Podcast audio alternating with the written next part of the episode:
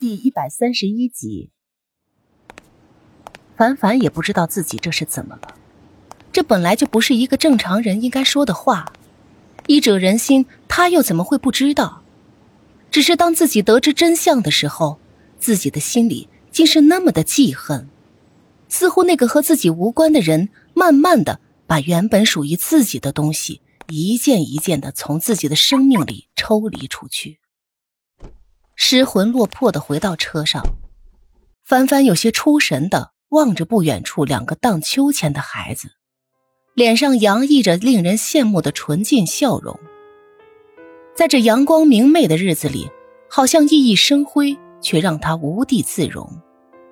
他想起很久很久以前，在简陋的教室里，一个男孩因为没有吃早餐，饿得趴在桌子上动也不动。旁边的女生看见了，捅了捅手臂，将一个面包快速塞在他的手里。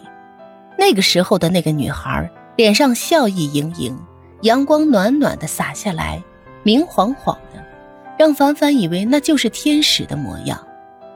那个时候的她，就在心里暗暗的发誓，不管自己以后变成怎样。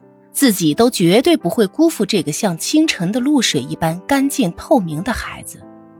直到后来，他也被有钱的养父养母领养了，他不再饿着肚子去上学，不再穿得破破烂烂的，他真的像个有钱人家的孩子一样，上着各种各样的培训班。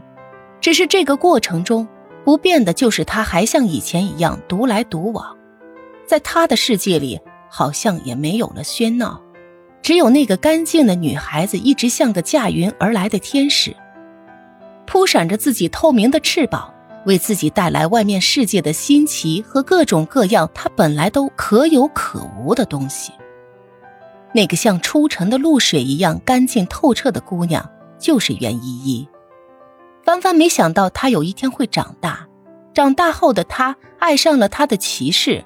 他再也无法回头，把自己明净的笑容毫无保留的留给自己了。眼中嬉闹的画面渐渐的模糊起来。凡凡闭上双眼，把头微微的靠在身后的坐垫上面，一滴泪顺着他的眼角滚落，砸在一边，发出震耳欲聋的声音，心脏也随之抽痛起来，随着心跳的节奏，一下又一下。世上所有的事情，都不是无缘无故发生的。所谓有因必有果。如果一开始我们没有被时间的河流冲散，如果你我都没有在新的世界里邂逅新的人，说不定我们的人生又会是另外一副模样。但是时光不可倒流，岁月不可更改。我们要面对的不单单只有这无力的青春留给我们的纪念品。商场的扫地阿姨们看着穿着休闲情侣装的一对小青年，紧紧的牵着双手从门口走进来的时候，一个大妈忍不住的感叹道：“现在的世道，这些年轻人这不是太会浪漫了？不但可以一起穿情侣装。”还可以大摇大摆的在这里逛街，真是太羡慕了。旁边另一个阿姨看着他花痴的模样，忍不住调侃道：“谁说你就不浪漫了？上次你们家老头子不是怕你打扫卫生伤手，给你买了一双超厚的橡胶手套送来吗？人呀，要懂得知足，晓得不？”岁月不饶人啊！